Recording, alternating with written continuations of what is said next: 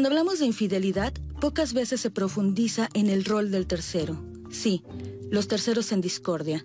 Las parejas secundarias que culturalmente juegan el papel antagonista de las relaciones amorosas y a quienes se les culpa de destruir la relación de pareja.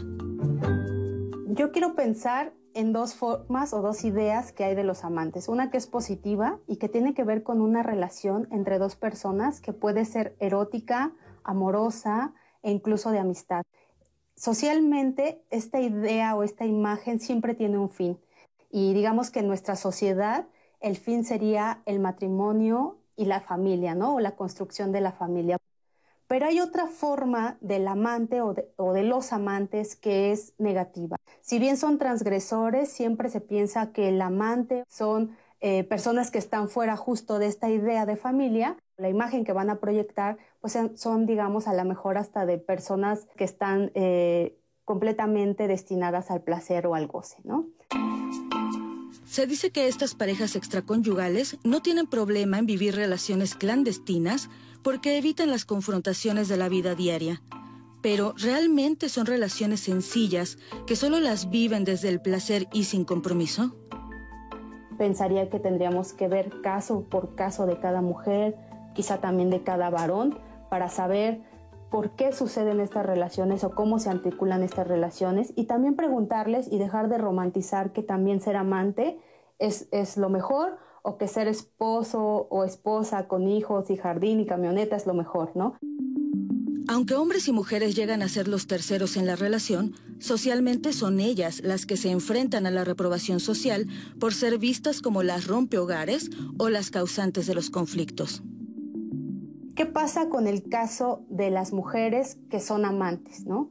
Esta categoría de ser mujer amante tiene una degradación, digamos, en esta estructura que todos pensamos como la construcción de esta familia.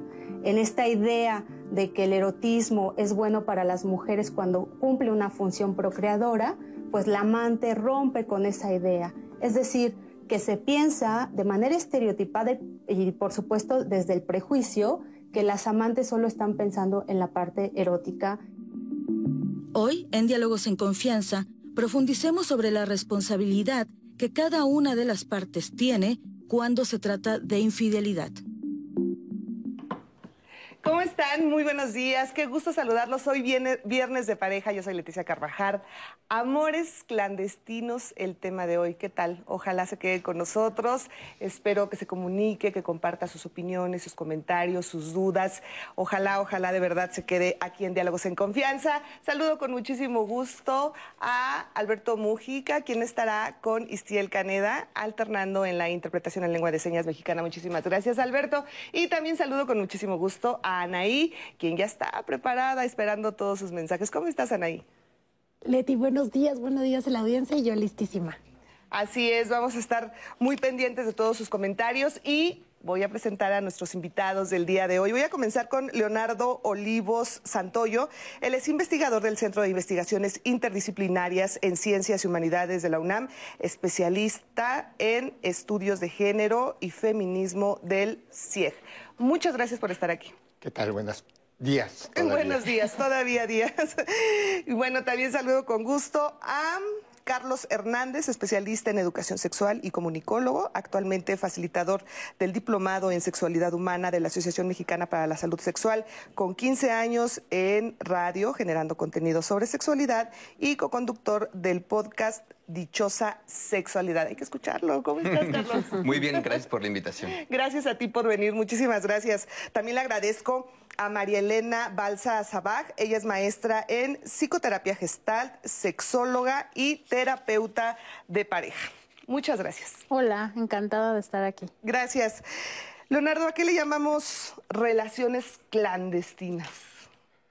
Pues eh, son estas relaciones que eh, justamente eh, trascienden lo que ha sido el pacto explícito de amor que se construye en una pareja, pero yo quisiera nada más poner un punto de reflexión, porque me parece que lo que estamos discutiendo en el fondo habla de los límites de este amor y de este pacto que nos han vendido toda la vida como este que se resuelve únicamente en el seno de una pareja y que supuestamente, y así aspiramos, a que sea toda la vida. Y bueno, lo que estos amores clandestinos nos dejan ver es que hay una suerte de deseo, de afecto, que está fisurando ese acuerdo eh, ideal eh, que ha normado en gran medida muchos de los vínculos que sostenemos y que, pues, que es el pan nuestro de todos los días de muchas eh, historias de vida de mujeres y de hombres, ¿no? Así es. Carlos, ¿tú qué piensas? Sí, ese creo que, como tú bien dices, esta promesa romántica del amor como, y de la relación de pareja y del matrimonio como la unión absoluta que lo salva todo en estas narrativas socioculturales que hemos consumido, nos pone en ese entredicho, ¿no? Cuando se rompe esta promesa romántica del matrimonio como unión absoluta, ahí es donde viene y empezamos a jugar estos roles, ¿no? Del que abandonó, del que traicionó, y no echamos una miradita como para atrás y revisar que en realidad lo que tal vez no andaba también el vínculo de pareja más que el vínculo formal, ese que hemos establecido en los roles socioculturales, ¿no? Frente a lo que nos han dicho del deber ser. Yo creo que ahí es donde está la verdadera reflexión. exactamente. Mm, como que hay muchos juicios alrededor de esto, ¿no? O sea, ese, se, al romper esta fantasía del, de la pareja, ¿no? Y el, el, y el compromiso este, monogámico, pues ahí es donde empieza como, empezamos a dejar de ver personas y empezamos a ver más como juicios, como agresión y esto, ¿no? O sea, ya no vemos que a los involucrados pues tienen también un beneficio, ¿no? Todos. Así es. Escuchábamos a Carla al principio decir que este tipo de relaciones se ocultan y entonces pues como que se disfrutan más porque siempre lo prohibido y lo que se hace escondidas pues es como muchos dicen que es más placentero, pero también se cree que la amante o el amante pues son los culpables. Siempre se les echa la culpa de si es el la roba maridos, destruyó la familia, el hombre, ¿no? Solo quiso jugar con ella. A ver, ¿qué sucede con la parte de este, esta tercera persona en una relación? ¿Por qué siempre se piensa eso? Creo que hay que, o sea, reitero, ¿no? Que se vea como una persona una persona que está teniendo beneficios de esa, de esa relación, de ese lugar que está ocupando y dejar como de, de, enjuiciarla o de atribuirle una, un problema en la relación. No necesariamente una relación está mal cuando entra un amante, o sea, no, es, es una creencia, yo creo que es hasta un mito pensar que se busca un amante porque la relación está mal. Puede estar en perfectas condiciones y de todas maneras haber una tercera persona en discordia. Entonces, se le atribuye como si ella rompiera, ¿no? O él rompiera. Pero en realidad ni siquiera tiene que estar roto para que haya un amante. O sea, puede haber miles de motivos, ¿no? Y además el que ella entre a veces hasta, o él entre, a veces hasta equilibra a la pareja, ¿no? Porque entonces el, el que está teniendo esa relación extra, pues llega de buenas, contento o contenta, ¿no? Este, y entonces se va equilibrando y se va incluso fortaleciendo la relación de pareja porque si se siente culpable, pues trata de compensar, ¿no? Y este, si no, simplemente llega muy contenta, muy contento, muy feliz y, es, y está equilibrando que haya una mejor relación de pareja incluso, ¿no? Muchas veces. De hecho, hay mucha gente que dice, si quieres que dure tu, tu matrimonio, ten un amante. ¿no? Órale. Sí, bueno, yo, yo he escuchado ese... Pero a ver, eh, eh, esa parte que tú mencionas es muy, muy interesante, ¿no? Que, muchas veces juega el papel justo ese, de equilibrar la relación, de... Pero, a ver, ¿es real esto? ¿O, lo natural es de verdad... Eh, tener a otra, a otra pareja, ser infiel, porque muchos dicen, a ver, la naturaleza pues no es, no es ser fiel, o sea, el, ser humano por naturaleza pues necesita de varias parejas, también he escuchado, pero ustedes son los especialistas. ¿Qué podemos decir que, es normal o no es normal? Porque ¿qué es normal para, para alguien y qué es normal para otra persona? Yo lo único que diría es que el deseo siempre está presente y nunca se resuelve en la pareja que hemos elegido. O sea, desde mirar a otra persona con cierto grado de gusto, fantasear con otra persona, que incluso no implique llevarlo a cabo, pues lo que está hablando es de que pues la otra persona no termina por saciar todo lo que uno, las expectativas, y que creo que eso en gran medida genera mucho conflicto, genera esta suerte de tabuar, ¿no? Eh, eh, eh, este, este deseo, porque hay una serie de imperativos, normas que nos han dicho que eso está incorrecto, que es pecaminoso, que es dañino para la otra persona. Y entonces, claro, se vuelve un, un choque ahí de, de, entre la norma, el deseo y pues resulta que que casi todo el mundo hemos sido por obra, como decían, por, por eh, eh, omisión, no recuerdo el, dicho religioso, pero creo que todo el mundo tenemos una suerte de eh, estas fantasías que se lleven o no a la práctica es otra cosa, pero bueno, creo que eso pasa muy a menudo en, en todos los vínculos. No sé si es normal, natural, pero es parte, digamos, de la del, acontecer eh, de, los, de los seres humanos. ¿no? Fíjate que yo revisaba algunas cifras y decía que el 67% de algunas encuestas decían que el 67% habían sido infiel en algún momento, lo reconocía, ¿no? Y el 80% había fantaseado en algún momento con ser infiel en algún momento. Yo creo que en socioculturalmente, en especial los hombres, porque se atraviesa también mucho por esta parte del género, tenemos esta libertad de sí pensar en poder tener un encuentro, como ya decía Mari, a lo mejor eh, eh, con, con, vínculo, a lo mejor un poco más furtivo, sí tenemos esta posibilidad. Pero aquí yo creo que entra una parte que es fundamental y sobre la que debemos hablar, ¿no? Los acuerdos de pareja. O sea, decir que sí, o sea, la entrada de un amante puede darle un brío delicioso a mi vínculo de pareja, pero por supuesto, por supuesto, yo no sé si les ha pasado o han visto, pero en las series, en las películas, cuando dicen película prohibida. Todo el mundo quiere correr a verla. Pues claro, tenemos al amante que está prohibido, claro que se nos antoja. No hay que lavarle, no hay que plancharle llega de buenas, llega bañado. Pues claro que sí. Pero ¿dónde queda esto que estamos construyendo en el vínculo de pareja y los acuerdos? Y ahí creo que es importantísimo definir qué es infidelidad. Desde mi mirada es faltar a los acuerdos. Y ahí es donde creo que entra la otra parte de responsabilidad afectiva sobre la que sí debemos hablar. Si bien por un lado tenemos esta parte en la que eh, sí sentimos esta atracción y esta necesidad, en esta misma encuesta decía que el elemento principal para querer tener un amante era la curiosidad sexual el otro era el deseo sexual y hasta el tercer lugar, como ya nos decía Mari, venían los problemas de pareja. En realidad mm. sí esta parte sexual influye muchísimo, pero viene esta parte de acuerdos. No olvidar que somos personas sociales, ¿no? Claro. Esos acuerdos que por supuesto se tienen que hablar en pareja, ¿no? Y decir, a ver, eh, como yo siempre lo digo, esto sí puede ser negociable, esto no es negociable, ¿no? Pero ¿qué sucede cuando esta persona pues rompe estos acuerdos y tiene una pues una tercera persona, ¿no? O otra, otra pareja, además, además de ti, cuando tú lo adviertes, cuando tú le pides, oye, me va a lastimar muchísimo si tú haces esto. O sea, ¿Qué pasa con esa persona que rompe ese acuerdo? Porque muchas veces es cuando se piensa que la mujer es la culpable y lamentablemente pues siempre se ve cuando la mujer es eh, la pues la tercera pareja, ¿no? O la tercera en discordia, como muchas veces dicen, siempre es más juzgada, ¿no? O sea, la quita maridos, una cualquiera, se le metía hasta por los ojos, ¿no? O sea, ¿cuántas veces hemos escuchado todo esto? Y al final, a ver, ¿qué sucede con, con el hombre en este caso, si hablamos de mujeres que son las la, otra pareja, ¿Qué pasa con el hombre que está rompiendo ese acuerdo con su esposa y que sí está teniendo esta relación con, con, la mujer? Y que, perdón, pero muchas veces dicen, es que no me llevo bien con ella, la típica, ¿no? No me llevo bien con ella, estoy por mis hijos, no dormimos juntos, ya estamos, vivimos ahí pero separados. Y entonces entran en este juego también de mucha mentira con la tercera persona.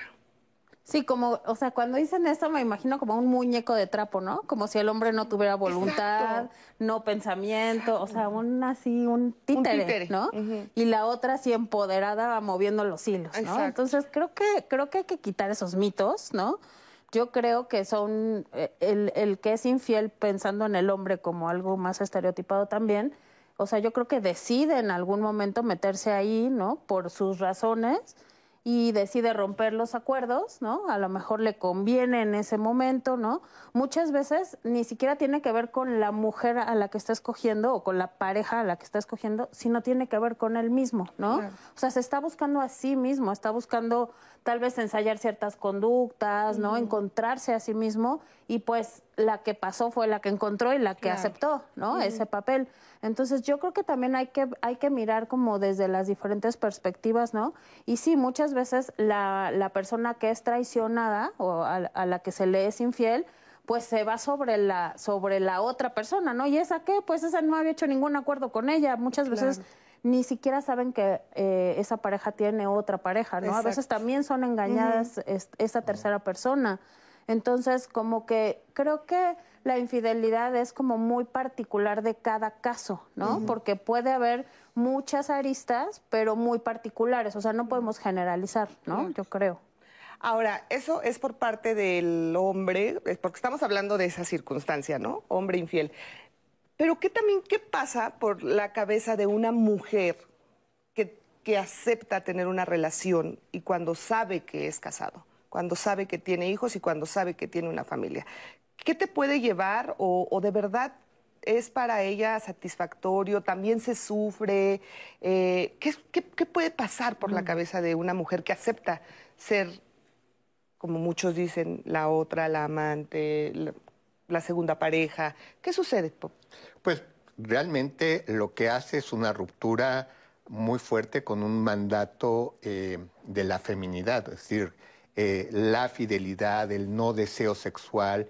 Eh, de repente son personas, son mujeres que, que van rompiendo estos, estos tabúes y que también yo, yo me quedé pensando cómo incluso la denominación amante tiene significados y valoraciones distintas si el amante es un hombre a si el amante es una mujer porque siempre el, amante hombre siempre está incluso hasta prestigiado, ¿no? Quien, quien, tiene eh, la posibilidad de, ser el amante de otra tiene un, halo de, esto, de prestigio, mientras que esto que, estamos pensando en, en el caso de las mujeres, justamente juega en contra, ¿no? Es una mujer fácil, es una mujer, bueno, todo el, epíteto que todo mundo sabrá y se imaginará, este, pues se le, se le ponen a las mujeres. Pero lo que sí creo que, que muchas hacen una fuerte inversión y una fuerte ruptura eh, de estos mandatos que eh, han, digamos, roto estas mujeres con ciertos modelos tradicionales. ¿no? Así es. Y bueno, eh, los invito a ver esta entrevista con Araceli Ayón, psicoterapeuta de pareja y coautora del libro ¿Por qué soy infiel? Cuando la pareja no es el motivo. Las parejas de compromiso vienen siendo los matrimonios, uniones libres, inclusive noviazgo, que están abiertas y que están reconocidas en la sociedad, la familia, los amigos, que todo el mundo conoce y sabe de ese tipo de, relación. El término del amante era el que es amado o la que es amada. Es un término muy bello. Sin embargo, ya para estos tiempos, ese término ya suena o la gente lo maneja muy peyorativo. El compromiso en, las relaciones, ambas tienen sus compromisos, ambos tienen también sus grados de compromiso, ¿no? Porque inclusive hasta puede ser una aventura eh, de una noche, pero el compromiso es, no vamos a hablar de esto. ¿no? De ambos lados hay reglas, hay acuerdos, pero esos llegan a un compromiso, ¿no? Y ya cuando empezamos a tener ese tipo de acuerdos, también vamos formando vínculos que son los que van dando los compromisos, ¿no? Los vínculos se van formando con lo cotidiano, con lo que va haciendo el uno del otro o el uno con el otro. Y a lo mejor son compromisos cerrados entre la pareja. Y los compromisos que tenemos ya con la pareja de compromiso son más grandes y más amplios. Ya involucramos a más personas y acá no entre los pares, entre los hombres, para ellos el tener un amante es un logro. Otros no, no podemos generalizar. Son situaciones en cada caso diferentes, pero sí llevan una connotación de estatus. La mujer es más em, señalada, tienen más esa parte de roba hombres, roba casas, le está quitando el dinero a sus hijos. Entonces, generalmente es señalada desde esos niveles, ¿no? Pueden haber muchos motivos por los cuales las personas se involucran en una relación de extrapareja, sí, pero sin la intención de dejar a su pareja. Pero cuando ya se da la ruptura es porque ya viene, la ruptura ya se, ya se está dando desde antes. Eh, asumo la responsabilidad de esa relación. Porque va a haber consecuencias en tiempo, en dinero, en muchas cosas, ¿no? En relaciones con la pareja, con los hijos de muchas formas va a haber consecuencias. Entonces asumo esas consecuencias porque fue mi decisión responsabilizarme de esa situación. Muchísimas gracias a Araceli por esta explicación. Pues sí, bien, bien comenta mucho de lo que también hemos, hemos dicho aquí. Muchas gracias. Pero además eh, se dicen que son relaciones sin compromiso. ¿Esto es verdad? O sea, tener otra pareja no implica ningún compromiso con ella. Porque, a ver, yo creo que haces el compromiso de decir, pues soy casado y mi esposa no se tiene que enterar o mi esposo no se tiene que enterar. Ya de ahí es un compromiso, ¿no? ¿O, qué se entiende por compromiso? Híjole, y es que ahí viene lo bueno, ¿no? Yo creo que en definir justamente qué es el compromiso. Mira, yo creo que muy pocas personas se sientan al inicio del vínculo de pareja a decir, oye, ¿qué se vale y qué no se vale? ¿Cuál es nuestro contrato de pareja? Lo intuimos, lo vimos y crecimos con él, hago la reproducción del que vi con mi familia, del que vi en la televisión, en las películas románticas, y llega un punto en que el compromiso es eso que yo creo que fue mío. Pero el de mi pareja no lo conozco. No hemos llegado a acuerdos. Me encanta cómo menciona la autora que sí, hay compromiso, claro. Tú y yo nos lo vamos a callar y no lo vamos a decir. Ese es un compromiso. Incluso también podría ser una infidelidad faltar a ese compromiso. Entonces, en ese contexto también es que tenemos que tener claro cuáles son los acuerdos a los que llegamos como pareja y cuál es ese contrato que establecemos. Establecemos un contrato en el vínculo de pareja formal, si queremos verlo así, como lo hemos establecido socialmente, pero también establecemos un contrato con aquellas personas con las que nos vinculamos. Incluso cuando decimos, aquí no va a haber sentimientos, solamente va a haber encuentro sexual, que ya sabemos que ahí hay toda una polémica de saber si es verdad o no. Pero incluso en esto hay un contrato y hay un compromiso, ¿no? Claro, por supuesto. ¿Quisieran agregar algo? Pues justamente habla de la responsabilidad que uno tendría que tener, porque no somos pedazos de carne, no somos eh, pedazos de cuerpo, somos seres humanos integrales y en ese sentido uno tendría que aspirar a que el compromiso, aunque sea un compromiso puntual de una noche, sea con responsabilidad, ¿no? Eso, y que, que, uno piense a, a las personas como seres, como seres humanos que desean, que sienten, que, que tienen necesidades, ¿no? Eso creo que, que, que, eso es lo que se tendría que proceder a enunciar, ¿no? Ahora, ¿por qué se usa el término de amante de forma peyorativa, como lo menciona Araceli? Pues porque justamente se ha, se ha eh, eh, corrompido el término, que me parece que es lindísimo como inicia ella señalando, ¿no? Es habla del amor y es esto, es, es el, globo, es el, el, aguja que rompe este globo de ilusión de que todo es maravilloso, que el, que el amor siempre dura, que nos vamos a realizar. Entonces, claro, el término amante está contaminado de esta, de esta suerte de de ruptura con este modelo ideal que hemos sostenido. Por eso creo que, que ha terminado por ser un, término peyorativo. Exactamente, así es. Tiene, tiene un poco que ver con esto de cuando los matrimonios eran arreglados, ¿no? Y entonces realmente a quien amabas era una tercera persona, ¿no? No a quien te tocaba estar con. Entonces de ahí como que empieza a ser que, que el que la persona que realmente amas, o sea, el amante en el término lindo, ¿no? Es otro diferente a con el que estás casado o casada, ¿no? Unido. Entonces ya de ahí como que se va quedando ese, ese nombre, ¿no? Cuando ahora pues eliges con quién casarte la mayoría de las veces o con quién estar en pareja y pues se le queda como el nombre, ¿no? Pareciera que acá el matrimonio como sigue siendo un acuerdo entre económico, social, político, etcétera, ¿no? Entonces sigue siendo que aquí yo estoy en este matrimonio o en esta relación formal comprometida por ciertas razones que no necesariamente son amor. ¿no? O sea, el origen del matrimonio no es el amor.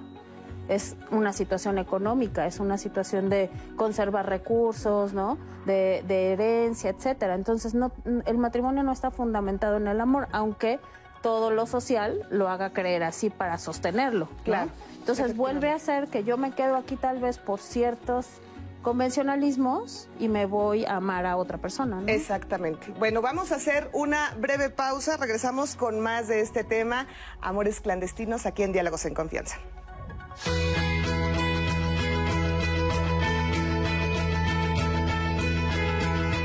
Comúnmente se les llama amantes a las parejas secundarias de una relación ya establecida, pero la definición de amante se refiere a la persona que ama.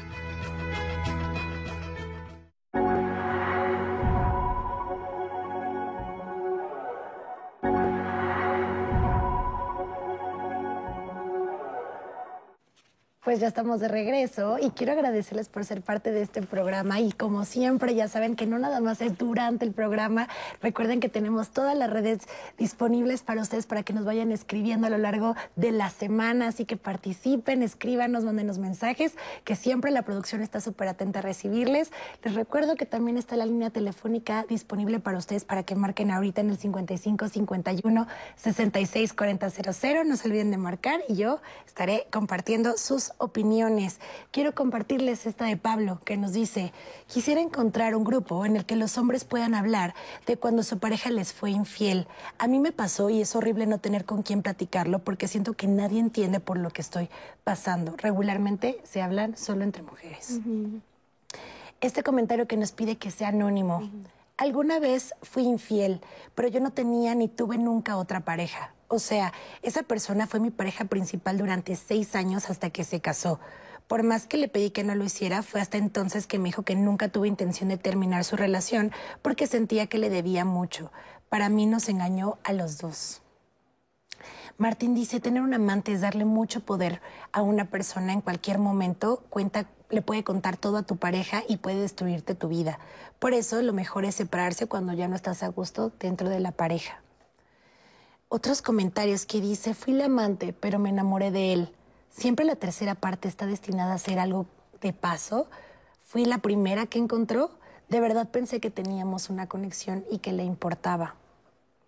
Martín eh, también nos vuelve a comentar y nos, vuelve a escribir de la o sea, de lo que él piensa de es súper difícil tener un amante porque de verdad o seleccionar de forma adecuada porque le estás entregando tu vida o alguna parte muy íntima y podría romper los acuerdos también que tienen entre esta infidelidad. Ese tipo de comentarios. Pero también tenemos un testimonio para que ustedes lo, lo vean y que también lo escuchen los especialistas. Un testimonio anónimo de una mujer. Vamos a escucharlo y ahorita conversamos estos comentarios. En el caso de la persona con la que yo establecí esta relación, yo la conozco porque forma parte del personal del lugar donde yo me desenvuelvo laboralmente. Durante pues varios años no interactuábamos más que lo necesario, buenos días, buenas tardes. Sin embargo, pues la misma dinámica de trabajo empezó a, darse en el sentido de buscarnos para generar como espacios de, de mayor relación. Entonces, pues nosotros empezamos a, escribirnos mucho a través de los mensajes en el celular y pues estos mensajes empezaron a tornar pues cada vez más frecuentes. Empezamos a coincidir en muchos detalles, incluso nuestra edad, ¿no? O sea, íbamos por el rango de los 38 años en ese momento y, después fue incrementando de tono, ¿no? A, a los piropos, a hoy te veías muy bien o cuestiones así. Desde el momento en el que empezamos a platicar, cada uno como que dio pistas de cómo era su vida y teníamos muy claro que cada uno tenía una pareja y tenía una relación pues ya consolidada de mucho tiempo. Y aún así, pues de repente se empezó a dar la situación del contacto físico hasta que pues ya decidimos empezar una, una relación ya más como afectiva pero de repente eso no limitaba que nosotros reconociéramos que fuera había otra vida, que cada uno tenía su pareja, sus hijos, incluso pues era tema de conversación, ¿no? Al menos en mi caso yo sabía que eso no tenía ningún propósito en particular. Me quedaba muy claro que nunca íbamos a poder trascender Nuestra relación fue evolucionando, empezamos a vincularnos efectivamente y todo parecía ir muy bien, hasta que ya llegó un punto en el que empezó él con una cuestión de celos y me insinuaba que yo andaba con otros compañeros del mismo trabajo y yo traté muchas veces de aclararle que yo no tenía nada que ver con nadie, sin embargo llega un punto de la relación en el que yo me siento tan asfixiada por esas escenas de celos, por esos mensajes, que decido pedirle tiempo. Entonces, en, en ese intervalo en el que estábamos separados, que dejamos de comunicarnos, sucede que él tiene un accidente y de un día para otro a mí me avisan que fallece. Tuve que asumir su ausencia con un dolor que estaba muy profundo. Al día de hoy para mí recordar esta pérdida es doloroso, es un luto que yo no pude vivir, que yo tuve que llorar hacia adentro porque no podía compartir con nadie el hecho de haber perdido a alguien con quien había tenido una relación de amantes. Bueno, pues muchas gracias. Gracias por este testimonio y por la confianza que nos da aquí en este programa. De verdad lo lamentamos muchísimo. Y pues qué difícil situación. ¿Cómo, cómo se puede vivir este duelo en una relación que se vivió escondidas? Yo creo que es un poco más complicado este duelo porque tus redes de apoyo están muy reducidas, ¿no? O sea, cuando fallece la pareja de alguien, pues entra la familia nuclear, hermanos, amigos, ¿no? Entonces pueden apoyar, pueden ayudar a construir un, un duelo y evolucionarlo, ¿no? Pero así, pues no puedes apoyarte, no puedes decir que tienes ese dolor, ¿no? O sea, es como muy, yo creo que hay mucha soledad en ese duelo y pocos recursos de apoyo, ¿no? O sea, a lo mejor hay buscarte un terapeuta o, o alguien así con, con quien puedas desahogarte y que no te juzgue, ¿no? Porque también habrá que ver esa parte. Y, y, pues yo creo que se hace un duelo un poco más prolongado y más, más doloroso y de mayor dificultad para solucionarlo, ¿no? Claro. Ahora, este, eh, este caso, bueno, pues lamentablemente fallece eh, su pareja, pero ¿a qué otras cosas te puedes enfrentar que pueden ser también muy dolorosas porque sabes que estás viviendo una relación escondidas?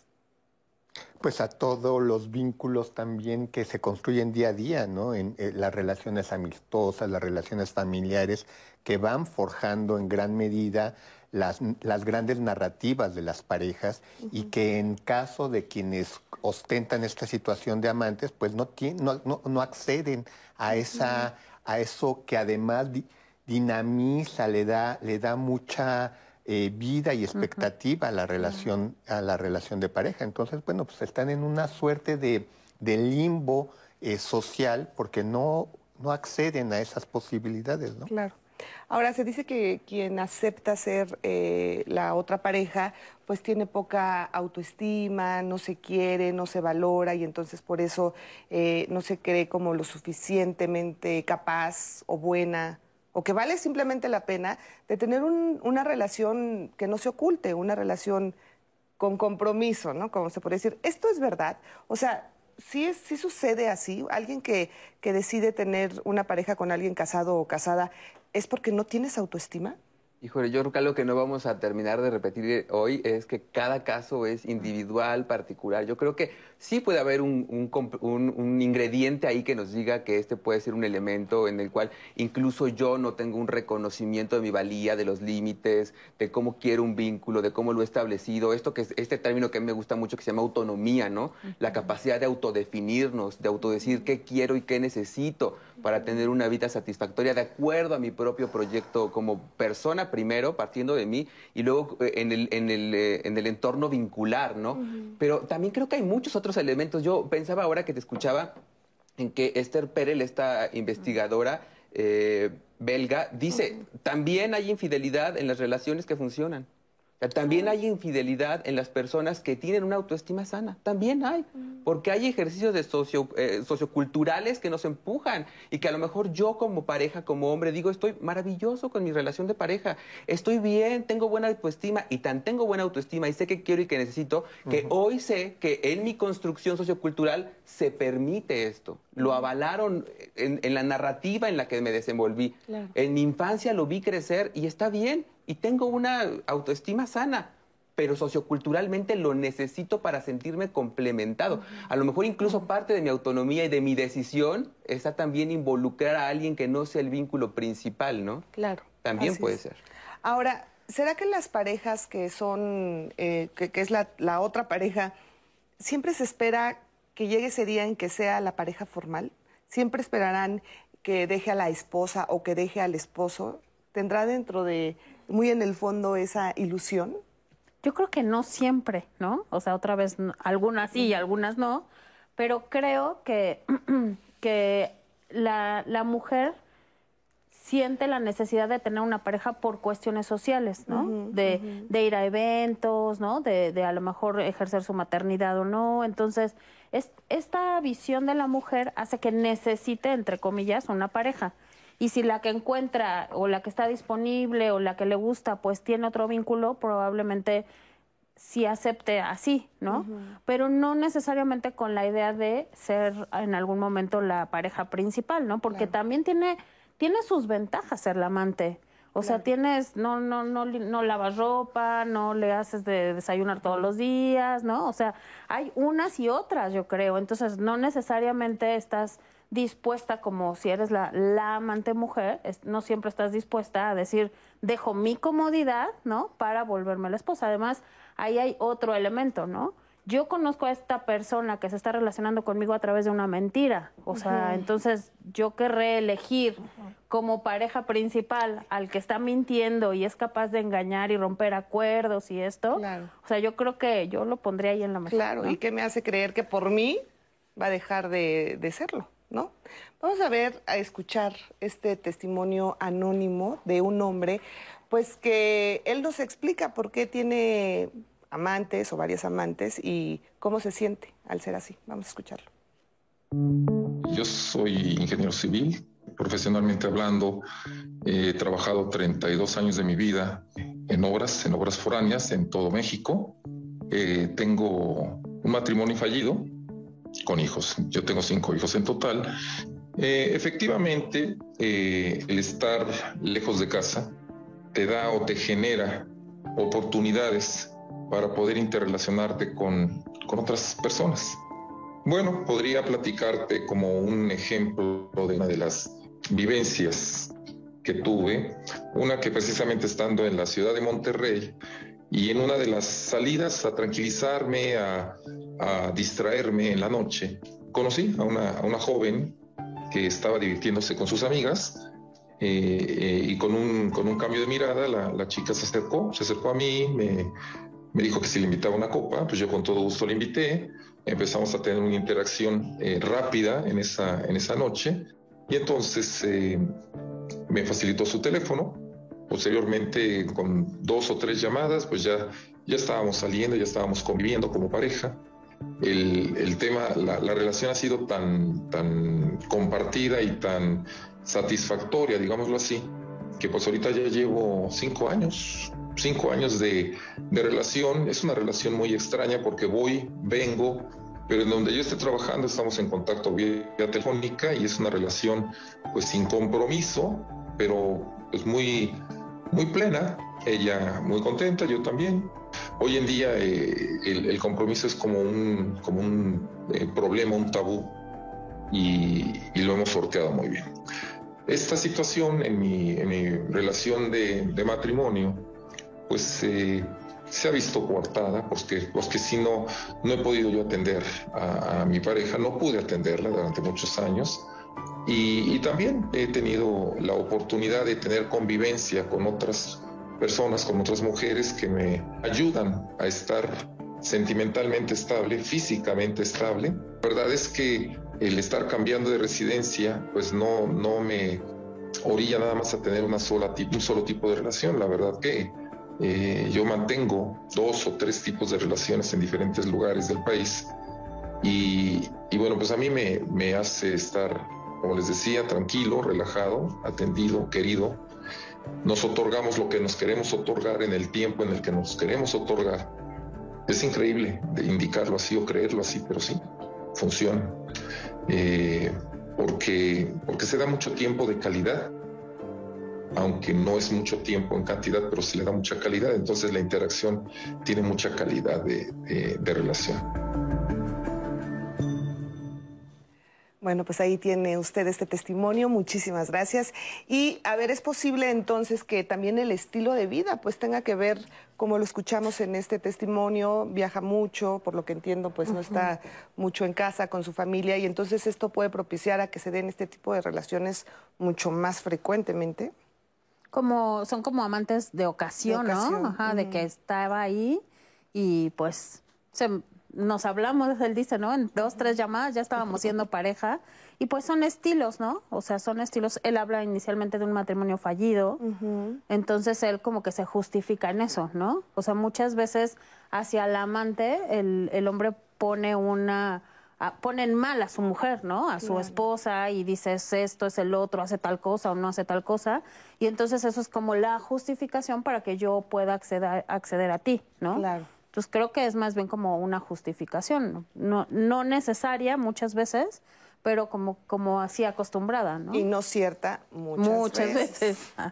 No, y lo que es interesante, independientemente de, de, lo que acá la colega está señalando, es que es un nombre que incorpora, es como todos los elementos estereotipados del caso de una relación eh, clandestina de amantazgo, vistas por el lente y la experiencia de un hombre, que de alguna manera los, las últimas frases es esto de yo, un poco yo me merezco, yo necesito, yo requiero, yo, eh, y que eso es muy, eh, pues habla mucho de la, de la posición que los hombres hemos jugado en la sociedad y en la sexualidad, por lo cual la amada amante, que da su vida en un instante, nunca podrá ser un hombre, porque eso sí está pensado para las mujeres. Obviamente hay diferencias, hay, hay, eh, no, no, es una regla que se cumple a rajatabla, pero sí hay ciertos patrones sociales que están eh, eh, diferenciados en, en términos sexuales y genéricos. ¿no?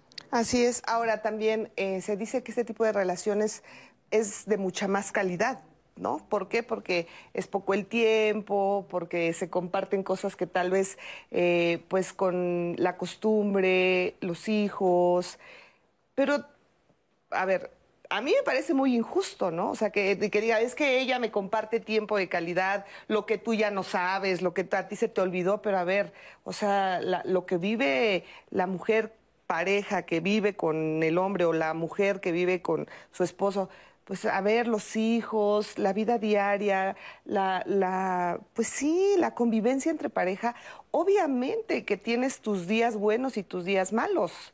Entonces también cuando se dice es que con ella o con él mis momentos son sin problema, de tranquilidad y de paz, entonces ella me da lo que tú ya no me das, también es muy fuerte para la esposa o para el esposo. Yo quiero, por favor, que alguien me defina qué es calidad, porque la verdad es que si para mí puede ser calidad un encuentro en el que solamente hay eh, coito, eso puede ser para mí calidad y en este momento es placentero, pero queda el margen algo que los educadores sexuales y sexólogos sugerimos para un vínculo sexual más eh, cercano, que es la intimidad. Claro. Y tal vez para mí calidad sea incluir este ingrediente de intimidad a la vida en pareja o al vínculo que tú y yo tengamos, cualquiera que establezcamos. Yo escuchaba el testimonio y pensaba mucho en esta frase que eh, he escuchado repetidamente en muchos de los casos de consejería, donde les decían, agarren a, las, a sus gallinas que mis gallos andan sueltos. Ay, sí. y eh, en estas narrativas los hombres construimos nuestra masculinidad y por eso creo que hay tanta necesidad del trabajo,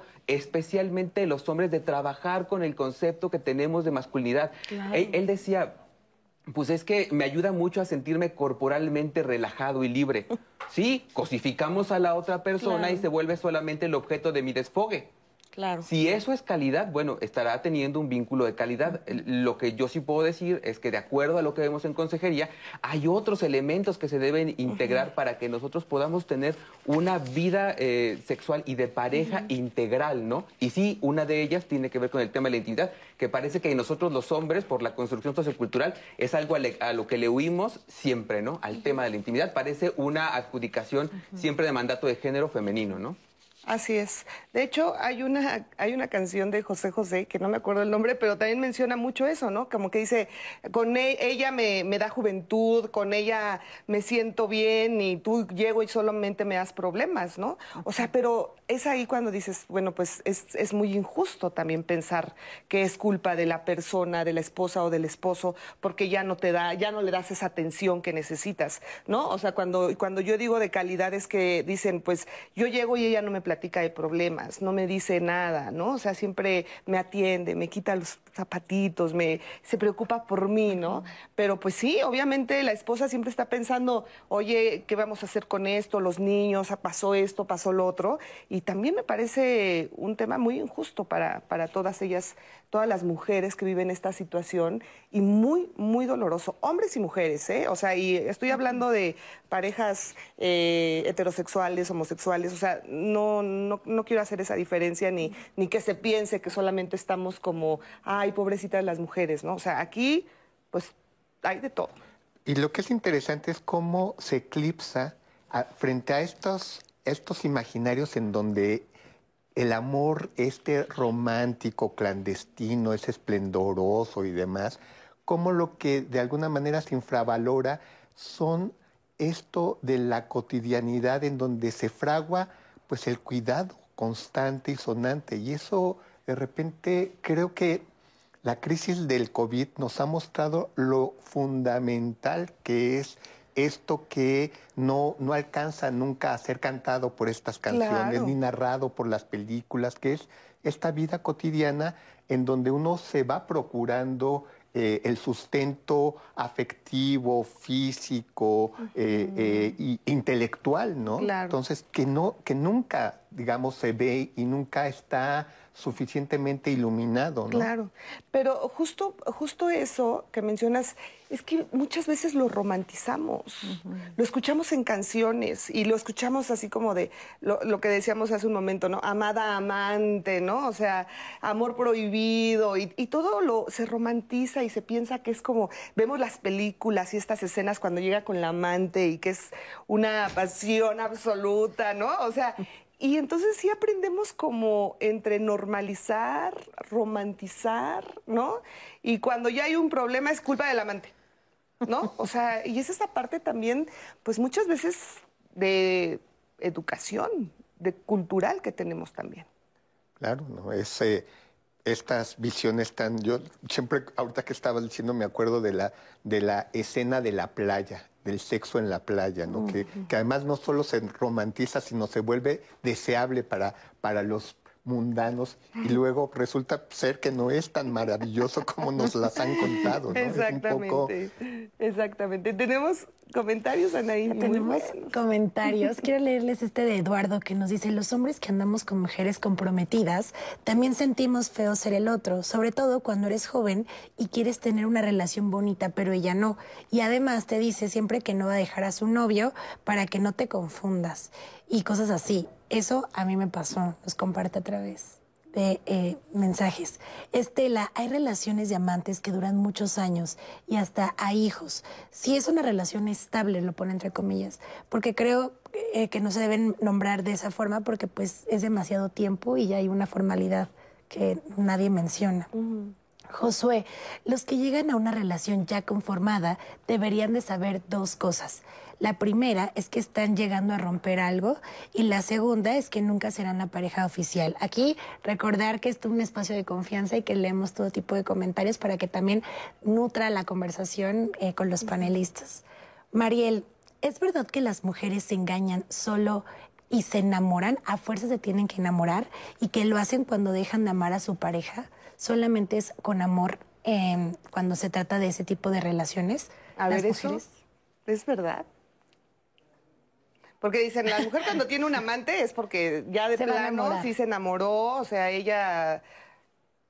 Yo ¿Tú qué creo que no.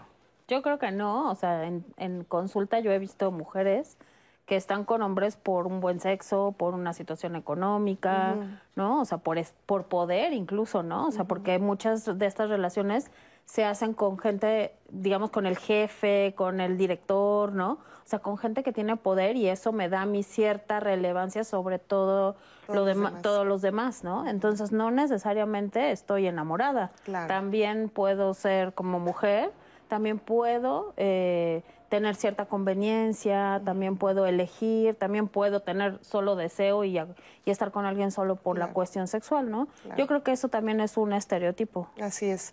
Ahora, también escuchamos mucho decir que es que las mujeres sí son infieles, pero ellas lo saben hacer mejor que los hombres, ¿no? O sea, también se tiene esa idea, ¿no? De que las mujeres, pues sí lo hacemos, pero lo sabemos hacer mejor, ¿no?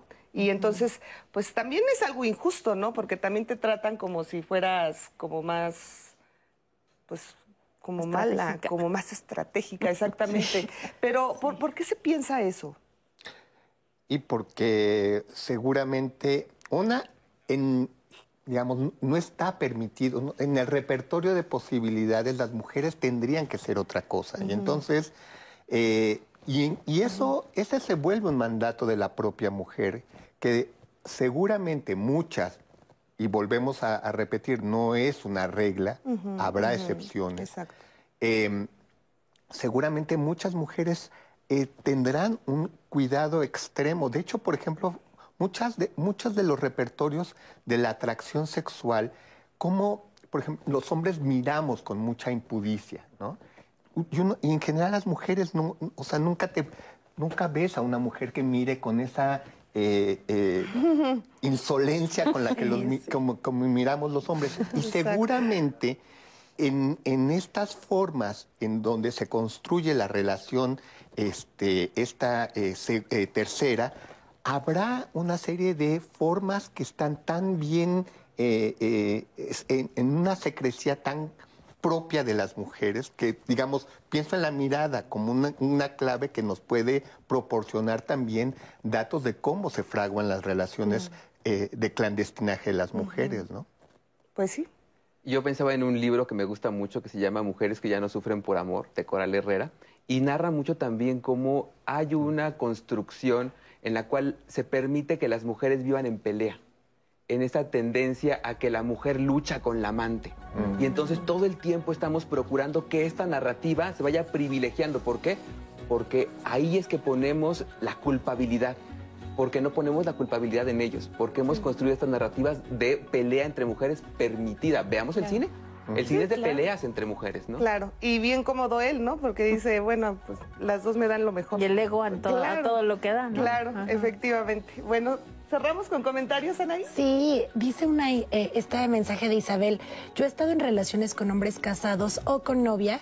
Las tres relaciones más serias fueron así.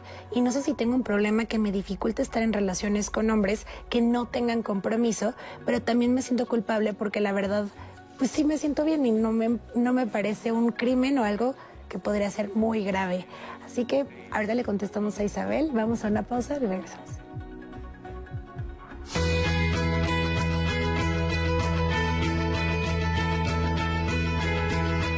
La responsabilidad de una infidelidad es de quien la comete, de quien decide romper un acuerdo monógamo con su pareja.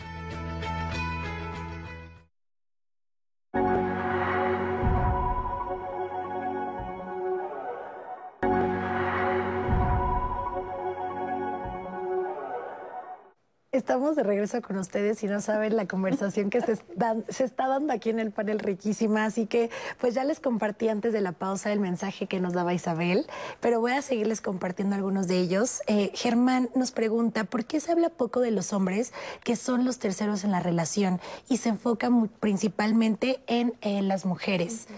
Fer también nos pregunta y nos cuenta este, eh, su testimonio. Él nos dice, llevo ocho años de relación con mi segunda pareja. Empezamos a salir cuando yo estaba casada. Después de tener cinco hijos, eh, cinco años, perdón, ay, yo ya le estoy agregando hijos. Después de tener cinco años, decidí separarme porque no quise llevar una doble vida. Mis hijos y él tienen una relación cordial, pero a veces no sé si hice bien o si él me pone el cuerno o hace lo mismo que hizo, que hizo en su momento conmigo. Jaime dice, ¿los que son engañados saben? Yo he escuchado que sí, pero siento que se deja de poner atención a la pareja que ya no saben qué pasa con la vida del otro y realmente no les importa. Y si se enteran, hacen como si no supieran. Eso también nos lo escriben Jaime en sus comentarios, les agradezco. Y vamos a ver el siguiente testimonio que también eh, pues pone algo que analizar más en la mesa aquí con los panelistas. Vamos a ver su testimonio y regresamos. Yo inicié una relación en concubinato de 2010. Fue nueve años que estuvimos relativamente bien, con altibajos, en lo que sucede en un matrimonio normal. Un año antes que yo descubriera la infidelidad, comencé a notar ciertas actitudes extrañas, como que todo el tiempo en su celular, se tomaba fotos constantemente, entraba al baño, se tardaba mucho, eh, comenzó a dormir en la recámara de mis niñas. Entonces yo comencé a imaginar que pues había una persona con la que tenía una relación. Cuando yo descubro la infidelidad es por un, una azar, porque una vecina nos, le llama a ella por teléfono y le dice, oye, tengo un regalo para tu hija por su pasado cumpleaños que había sido días antes. Vengan abajo, vivimos en un edificio, vean qué regalo les traigo. Salen corriendo mis dos menores hijas y la madre de ellas y ella sin darse cuenta deja desbloqueado su celular de la llamada que había recibido de la vecina. Mi intención era bajar y ver el regalo, pero al pasar por la mesa noto un mensaje con previsualización donde estaba la imagen de ella con corazones y es cuando instintivamente pulsé el WhatsApp, leí y descubrí una serie de textos, emojis eróticos, stickers y fotos de ella eh, con sexo explícito. De momento no sabes ni qué hacer, comienzas a temblar, se te seca la boca, no sabes, no lo puedes creer en el momento que descubres lo estás viendo, no das crédito. Pero el impacto más profundo fue cuando me di cuenta que esta persona era la pareja de mi hermana con la cual tenían casi una relación de concubinato por alrededor de nueve años. Fue en pandemia, estábamos todo el tiempo en casa. Mm, eso me dio tiempo de reflexionarlo. Duré como una semana pensando, pensando, hasta que el raciocinio me gana y fue cuando comencé a asesorarme para ver qué podía hacer porque mi principal temor era que iba a ocurrir con mis menores hijas. Pues la confronté por teléfono y todo el tiempo se negó y lo negó y lo negó, pese a que le insistí en que lo había descubierto todo y no solo un amorío con cualquier persona, sino que era un miembro de la familia. El aprendizaje principal que me llevo es que a final de cuentas tú te das cuenta de la calidad de persona con la que vivías. Entonces el perdón realmente surge de manera inmediata porque logras y desarrollas una altísima comprensión que estas personas realmente a quien se traicionan son a sí mismas, a sus principios, al interés común y al compromiso que hacen dos almas al estar juntas.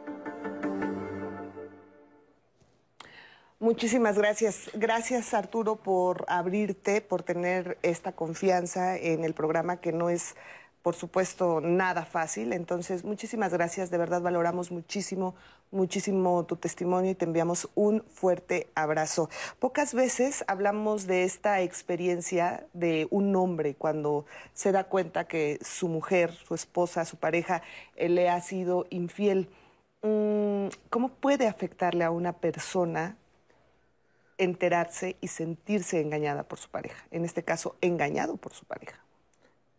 Pues aquí creo que la perspectiva de género es muy necesaria porque por supuesto que, un hombre cuando es el, el, engañado, pues eso de alguna manera eh, contribuye a lesionar uno de los ingredientes fundamentales de la hombría, que es eso, la virilidad, este, la capacidad de tener, digamos, en, en, control a su pareja, todas estas cosas que están siempre como muy presentes en estos también mandatos que se le atribuyen a los hombres y que creo que va minando mucho y que es interesante porque uno de los eh, de las personas mm. que hablaron por teléfono que no dio su nombre hablaba de la incapacidad o solicitaba más bien un espacio de hombres en donde pudiera hablar, porque lo que es eh, eh,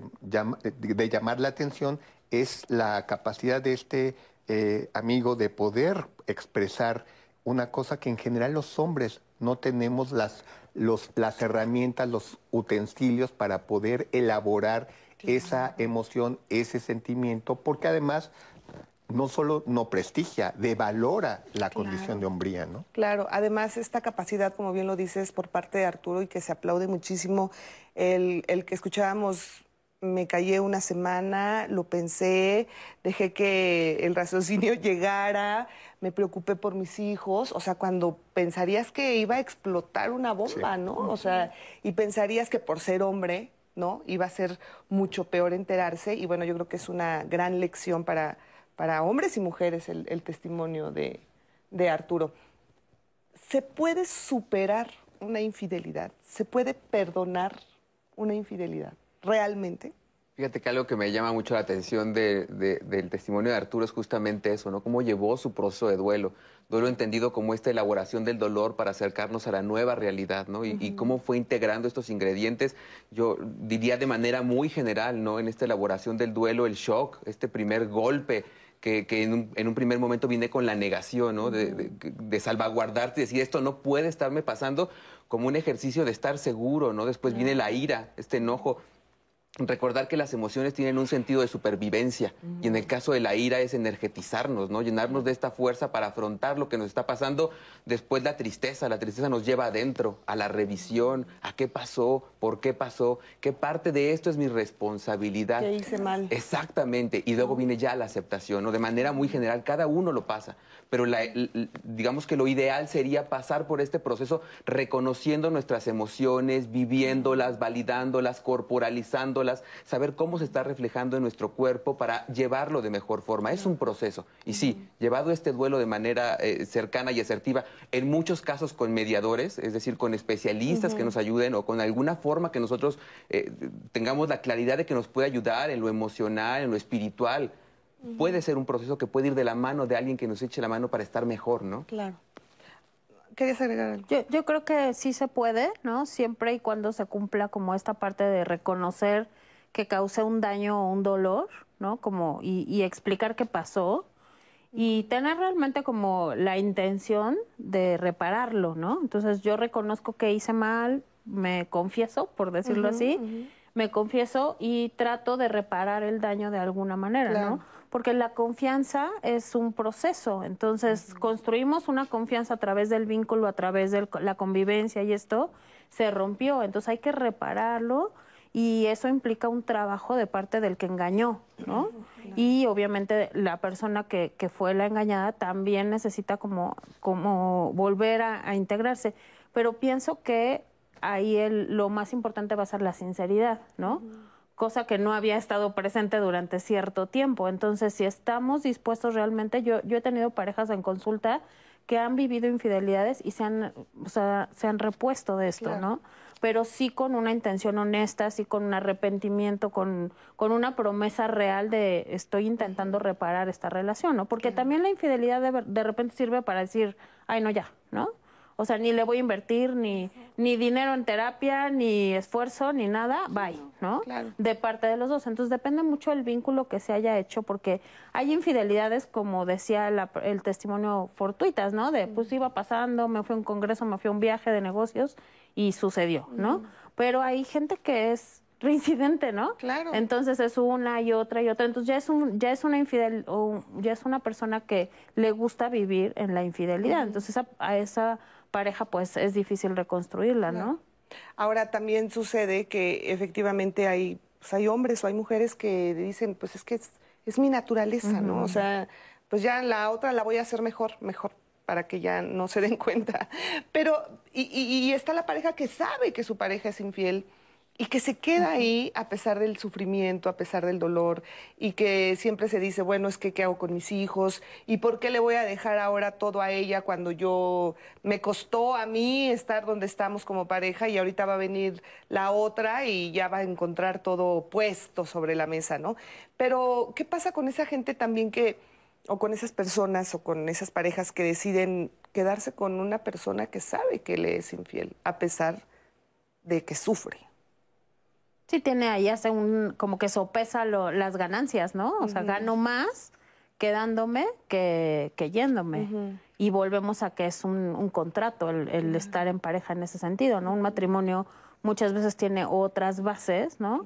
Pero el dolor, yo creo que el dolor es innegable, ¿no? O sea, el dolor de la traición, el de dices que vienes del gimnasio, dices que vienes de la junta, del viaje, ¿no? Entonces yo creo que es vivir en un dolor constante por más que lo acepten.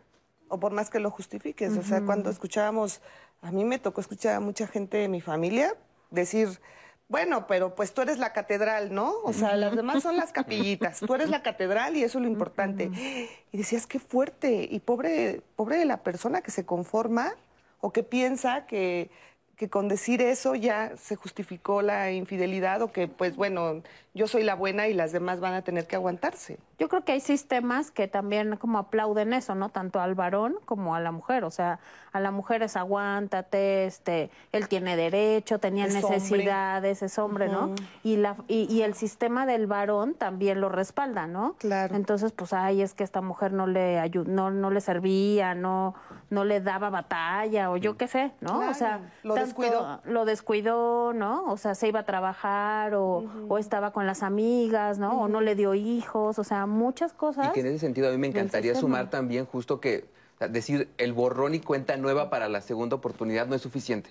O sea, muchos se acercan y te dicen, vivimos una infidelidad. ¿Qué elaboraron a propósito de esa infidelidad? Nada. Hicimos borrón y cuenta nueva. Y tú dices, ¿qué estás haciendo diferente para que no suceda otra suceda vez? O sea, lo que no se repara se repite. Y eso pasa. Hay acuerdos claros y específicos para que suceda, disposición de ambas partes, porque a veces una persona sí quiere y la otra no. Y es complicado remar solo en la relación de pareja. Sí, sí, yo, yo creo que se puede rescatar un vínculo de pareja tras una infidelidad, pero sí se requiere trabajo y disposición de ambas partes. Efectivamente.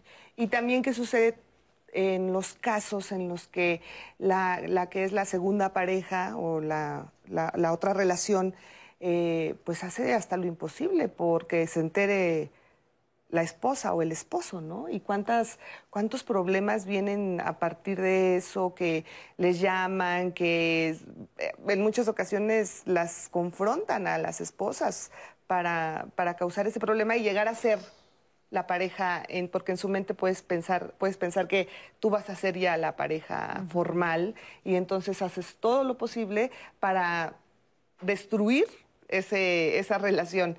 ¿Qué sucede ahí también? Porque eh, es también como dejar a un lado a la persona que es infiel y decir el problema es entre ella y yo, ¿no? O sea, y yo voy a pelear con ella, pero no estás dejando como como una, como, como bien lo decían, como un títere al, al- a, la, a la persona que está siendo infiel. Ya que estamos hablando de las canciones, mío, ese hombre es mío, a medias, pero mío, ¿no? Eso estamos haciendo, estamos correspondiendo a la idea de que el amor es juntos para siempre. Estamos correspondiendo a que el que se queda con el otro es el que gana. Entonces, la verdad es que mucho estamos de estas narrativas lo estamos reproduciendo. O sea, en realidad aunque sí sabemos que podría ser una condición que no nos acerque a una vida de pareja sana, estamos comportándonos como crecimos que teníamos que hacerlo. De ahí que sea tan importante que tengamos que resignificar todas estas creencias con las que crecimos, las canciones que escuchamos, lo que nos metemos por los ojos, la forma en que nos vinculamos. Es necesario saber en qué momento decir paro y no me meto en esta dinámica de disputa por alguien que tal vez quiere terminar el vínculo conmigo. Pero eso sí lo determinamos nosotros y ese poder sí está en nosotros. Claro, pero, o sea, se, se, se puede- se dice muy fácil y eso es lo ideal, Claro. pero ¿qué pasa? O sea, ¿qué, qué le dirían, por ejemplo, ustedes a una persona que, que está en esa situación y que sabemos que son muchos los casos, que dice, sí, yo estoy locamente enamorado de esta mujer o de este hombre, ¿no? Y yo quiero que deje a su pareja y yo voy a hacer todo y llega el momento casi casi como que se te vuelve una obsesión, ¿no? ¿Cómo hacer para decir, a ver, para? O sea, esto es muy probable que no suceda o que sí suceda, pero ¿cómo trabaja esta persona en sí para, para dejar de tener esa obsesión que muchas veces se convierte? No, pues los espacios terapéuticos, los espacios de reflexión. Pero lo que es interesante es cómo es, es este universo de lo innombrado. Que es lo que de alguna manera se replica al infinito y más allá, ¿no? Es decir, cuando damos por hecho una serie de cosas, y creo que mucho del éxito de, de, este amor romántico pasa porque nunca, eh, nunca es reflexionado y mucho menos de manera crítica, no, no, nunca se nombra, nunca se explicita, por ejemplo, cuáles son los acuerdos que tú y yo eh, podemos llegar. Damos por hecho que hay cosas que incluso no, no, no solo no necesitan, sino es indeseable que se hable. Y lo que nos estamos eh, enfrentando es que requerimos justamente dialogar sobre este, sobre este aspecto de la vida eh, que, que, de alguna manera es poco, poco, poco dicho desde nuestra propia experiencia. Está cantada, está contado, está eh, filmografiado, ¿no? Pero nunca lo asumimos como parte de, la, de las experiencias vitales que requieren eso, de ser nombradas, de ser explicadas, de ser reflexionadas. Claro. Así es. Como que hay un extraño fenómeno de a mí no me va a pasar, ¿no? O sea, voy a ser el punto claro. De las estadísticas que comentaba Carlos al principio, ¿no? O sea, voy a ser a la que no la engañen o con la que sí se queden o no, yo lo voy a cambiar, ¿no? O sea, entonces ahí como que entra esta parte mágica, ¿no? Fantasiosa de yo sí voy a lograr que él se quede conmigo y le voy a decir a la esposa y le voy a este, armar una escena, ¿no? Entonces como que, y esta pelea por el hombre, ¿no? O sea, que, que decíamos hace ratito. Así es. Ahora, ¿Es normal ser infiel? Hace unos días estábamos hablando con unos especialistas, no recuerdo el tema, disculpen, pero bueno, decían que había una encuesta donde decían que eh, si tú supieras que tu, tu, pareja nunca se va a enterar que fuiste infiel, ¿lo serías? Si tuvieras la plena seguridad de que no se va a enterar, ¿lo serías? Y que la mayoría dijeron que sí. Entonces, que el ser fiel es por por un acuerdo, por un este, por algo impuesto, no porque tú quieras ser fiel, ¿no? O sea, es por, porque, porque no está permitido, ¿no? ¿Qué sucede entonces? O sea, ¿es normal ser infiel? ¿Es parte de la naturaleza humana no, no tener una sola pareja? Sí, o sea, lo que no es, no es normal, digamos, lo, lo que es normal es pues que te gusten muchos, que, que, que, no solamente una persona te cubra todas tus necesidades, ni sexuales ni afectivas, ¿no? Pero lo que pienso que no es normal es engañar, o sea, porque tú puedes, yo puedo estar en una pareja y que me gusten 20 y no involucrarme con los otros 20 que también me gustan, ¿no? Claro. O sea, en el elegir es eh, implica la renuncia a todas las demás ofertas, ¿no? Cuando pides un helado de un sabor, todos los demás no te los comiste o después te comes el otro, ¿no? Pero no andas así como con tus dos barquillos. Claro. Entonces yo creo que hay que hacer conciencia de y, y, tener cuidado con este término, ¿no? O sea, no, lo, el ser humano no es monógamo por naturaleza. Eso es un acuerdo que se ha hecho y que si lo haces en la relación de pareja, porque también puedes hacer acuerdos de decir tú y yo somos pareja para esto, esto y esto, y podemos tener relaciones sexuales con otros, ¿no? Y poner ciertos acuerdos para esas alternativas, ¿no? Como una relación abierta. Pero, pues el chiste es que cumplas. O sea, yo creo que la base es la honestidad, cerrada, abierta, monógamo, poliamoroso, lo que tú quieras, pero que a lo que te comprometas lo cumplas, ¿no? Oye, ¿y estamos preparados? ¿Creen que estamos preparados para tener esa apertura de decir, ok, somos pareja, ten relaciones sexuales con quien quieras, yo con quien yo quiera y aquí pues no pasa nada? Estaremos preparados como, digo, hablando como mexicanos, como sociedad, ¿no? Y justamente quiero retomar en tu pregunta este tema de lo normal, ¿no? Normal viene de norma.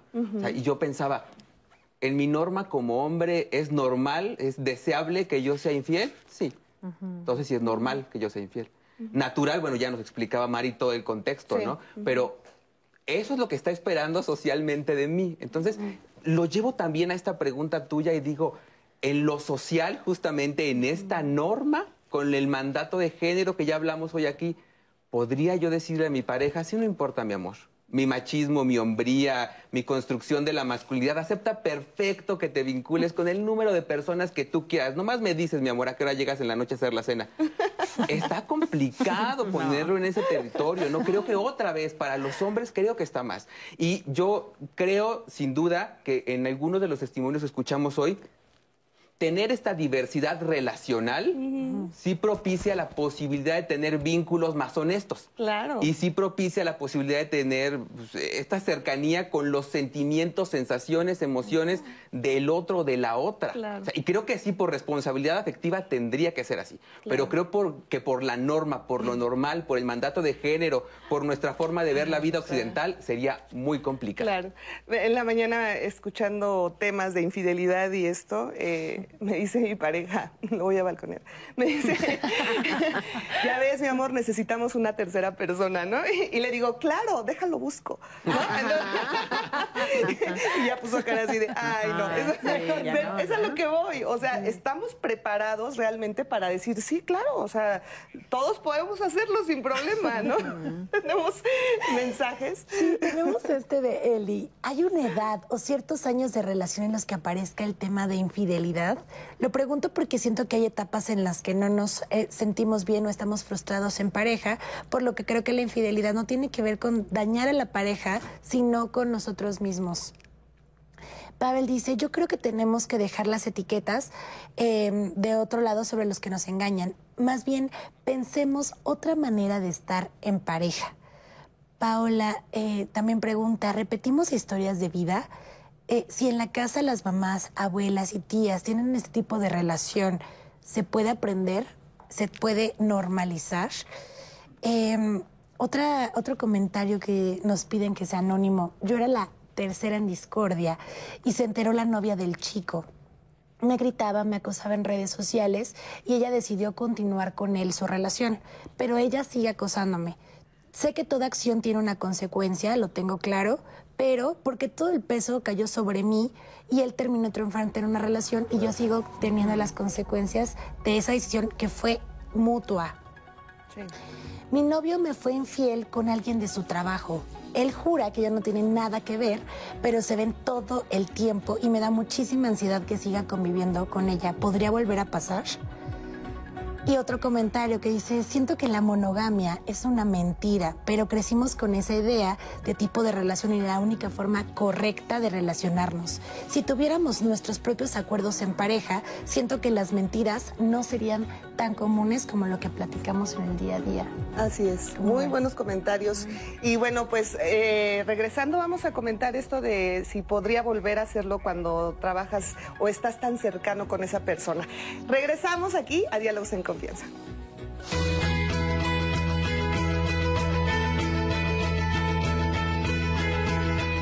El impacto de la infidelidad trastoca vidas. Los afectados enfrentan sentimientos de tristeza y enojo, pero sobre todo de traición, por lo que se requiere de un acompañamiento para superarlo.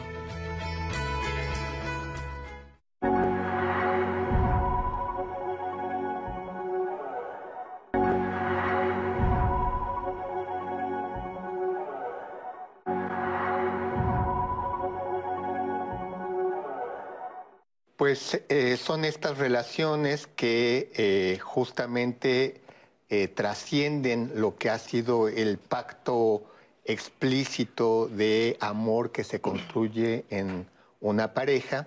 Eh, al romper esta fantasía del- de la pareja, ¿no? Y el, el- y el compromiso este, monogámico, pues ahí es donde empieza como, empezamos a dejar de ver personas y empezamos a ver más como juicios, como agresión y esto, ¿no? Yo creo que es hasta un mito pensar que se busca un amante porque la relación está mal. Puede estar en perfectas condiciones y de todas maneras haber una tercera persona en discordia. Entonces se le atribuye como si ella rompiera, ¿no? O él rompiera. Pero en realidad ni siquiera tiene que estar roto para que haya un amante. Y ahí creo que es importantísimo definir qué es infidelidad. Desde mi mirada es faltar a los acuerdos. Y ahí es donde creo que entra la otra parte de responsabilidad afectiva sobre la que sí debemos hablar. Si bien por un lado tenemos esta parte en la que eh, sí sentimos esta atracción y esta necesidad, en esta misma encuesta decía que el elemento principal para querer tener un amante era la curiosidad sexual. La denominación amante tiene significados y valoraciones distintas si el amante es un hombre, hacia el amante es una mujer, porque siempre el, amante hombre siempre está incluso hasta prestigiado, ¿no? O sea, muchas veces hacia el amante el, el hombre pone una ponen mal a su mujer, ¿no? A su esposa y dices esto es el otro, hace tal cosa o no hace tal cosa. Y entonces eso es como la justificación para que yo pueda acceder, acceder a ti. El término amante está contaminado de esta, de esta suerte de, de, de, ruptura con este modelo ideal que hemos sostenido. Por eso creo que, que ha terminado por ser un, un término peyorativo. No necesariamente estás dispuesta, como si eres la, la amante mujer, no siempre estás dispuesta a decir, dejo mi comodidad, ¿no? Para volverme la esposa. Ahí hay otro elemento, ¿no? Yo conozco a esta persona que se está relacionando conmigo a través de una mentira. O sea, entonces yo querré elegir como pareja principal al que está mintiendo y es capaz de engañar y romper acuerdos y esto. O sea, yo creo que yo lo pondría ahí en la mesa. Claro.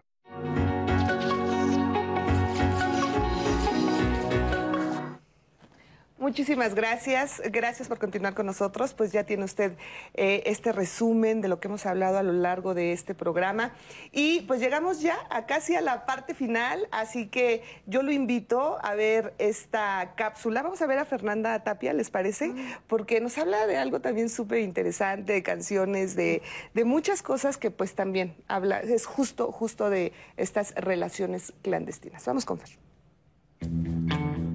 Y cantaba Selena, amor prohibido murmuran por las calles. Eh, y bueno, mejor dejo de cantar o se cae el rating, pero decía, porque somos de distintas sociedades, amor prohibido nos dice todo el mundo. No, bueno, la canción fue un exitazo. Pues por el buen ritmo, la gran voz de Selena y porque a la gran mayoría de nosotros nos emocionan los amores clandestinos. Digo, no necesariamente vivirlos, sino escuchar de ellos. Y es que, según el imaginario colectivo, son los más pasionales, aunque también los que suelen terminar mal. Pero, ¿de qué hablamos cuando nos referimos a un amor clandestino?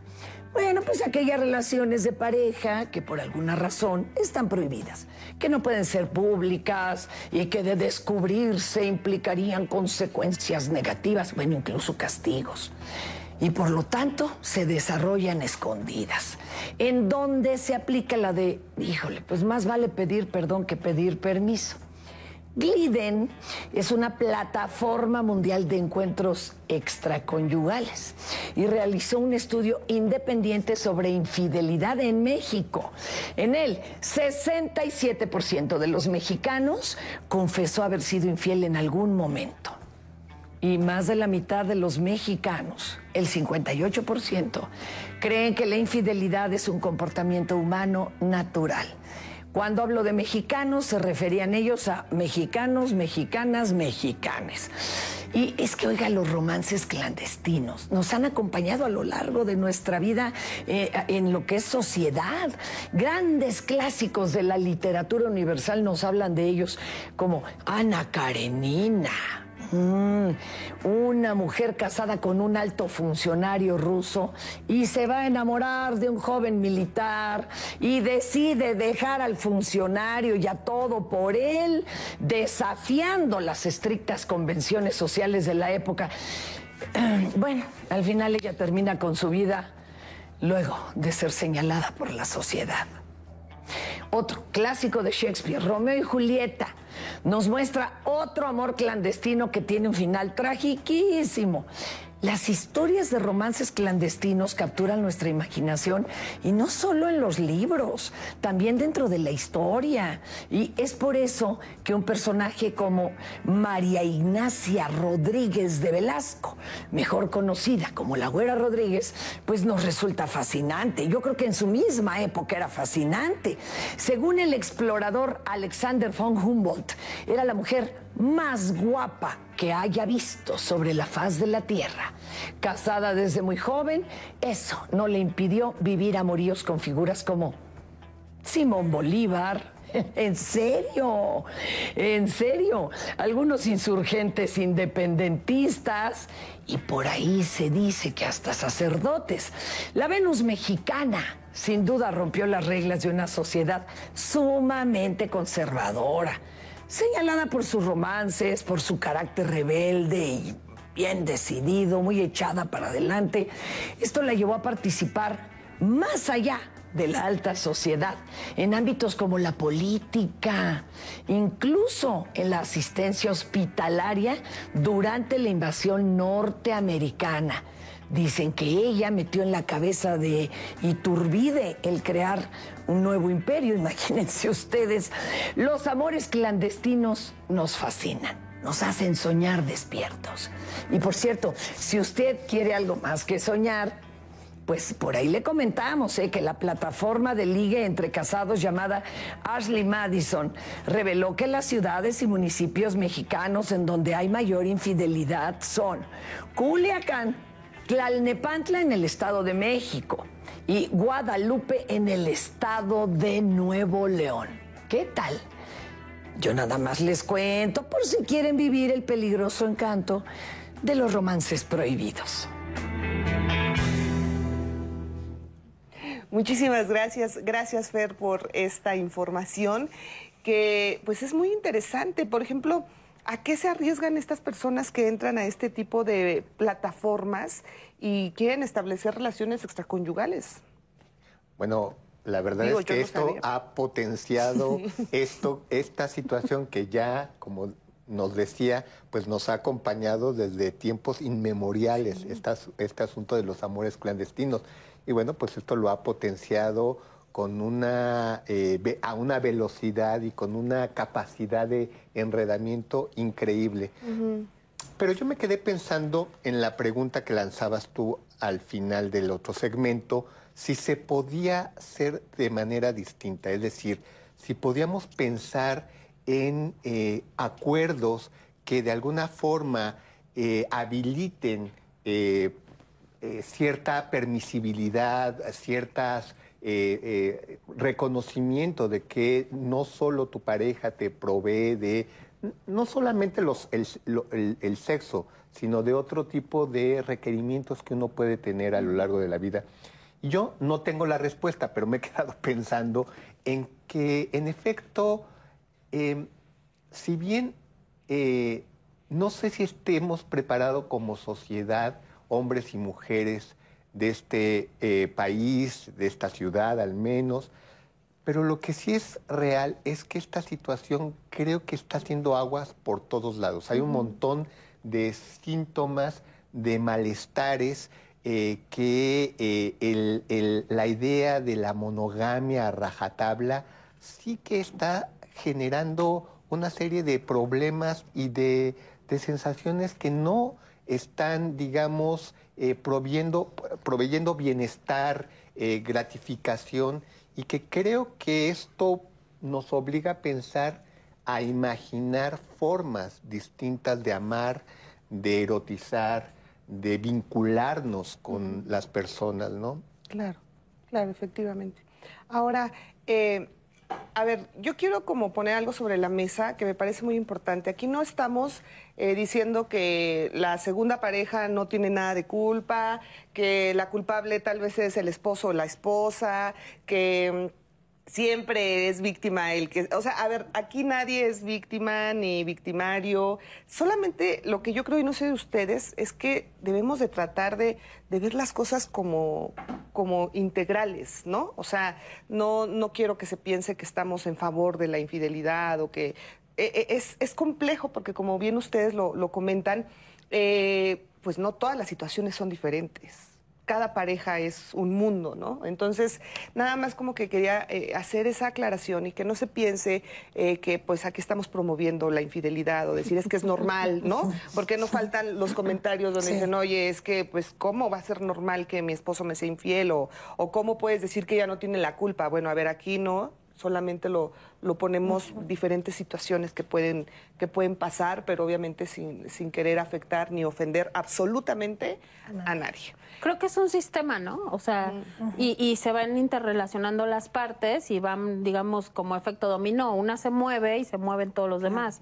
Entonces, cuando quieres recuperar una pareja de una infidelidad o abrir la pareja o lo que sea que se mueva, va a pegar en las demás partes, Así ¿no? es. Entonces, igual, si tú estás teniendo cierto comportamiento como pareja, yo, yo les digo en terapia, es como la sábana, ¿no? Si tú la jalas para un lado, el otro se descobija. Claro. Y así, o sea, no hay más sábana, no hay, o la jalas para un lado, la pones en medio o del otro. Entonces, es un sistema, ¿no? Y, y si uno se mueve, si uno hace más, el otro hace menos, si uno gasta más, el otro gasta menos, ¿no? Entonces, siempre va a haber como lo otro que equilibra, ¿no? Entonces, es yo soy corresponsable de lo que pasa en esta, en esta relación, ¿no? Efectivamente. Ahora, eh, yo solté también la pregunta acerca de estas plataformas que nos comentaba Fer Tapia. ¿Ustedes qué opinan? ¿Qué, qué, qué, qué funcionarán?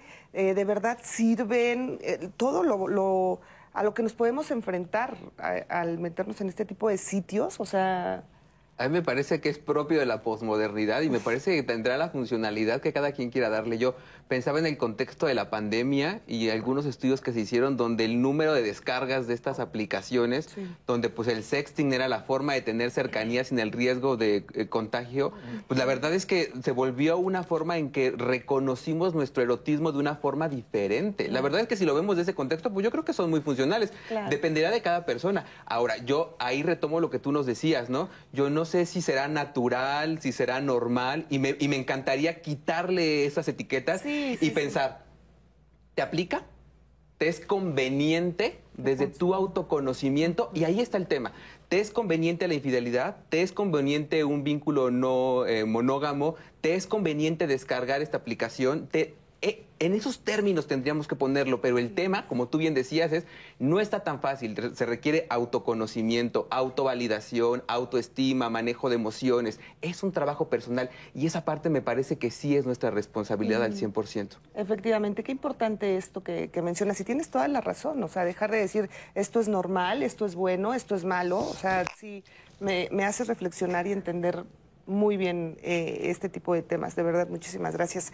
Y bueno, pues seguimos con comentarios porque nos siguen llegando y agradecemos muchísimo. ¿No es, ahí, ¿no es así, Anaí? Pues sí, es un tema controversial, sin lugar a Sí, dudas. quiero agradecerle la participación de ustedes, como siempre, es lo que nutre la conversación, eh, el, el programa del día de hoy.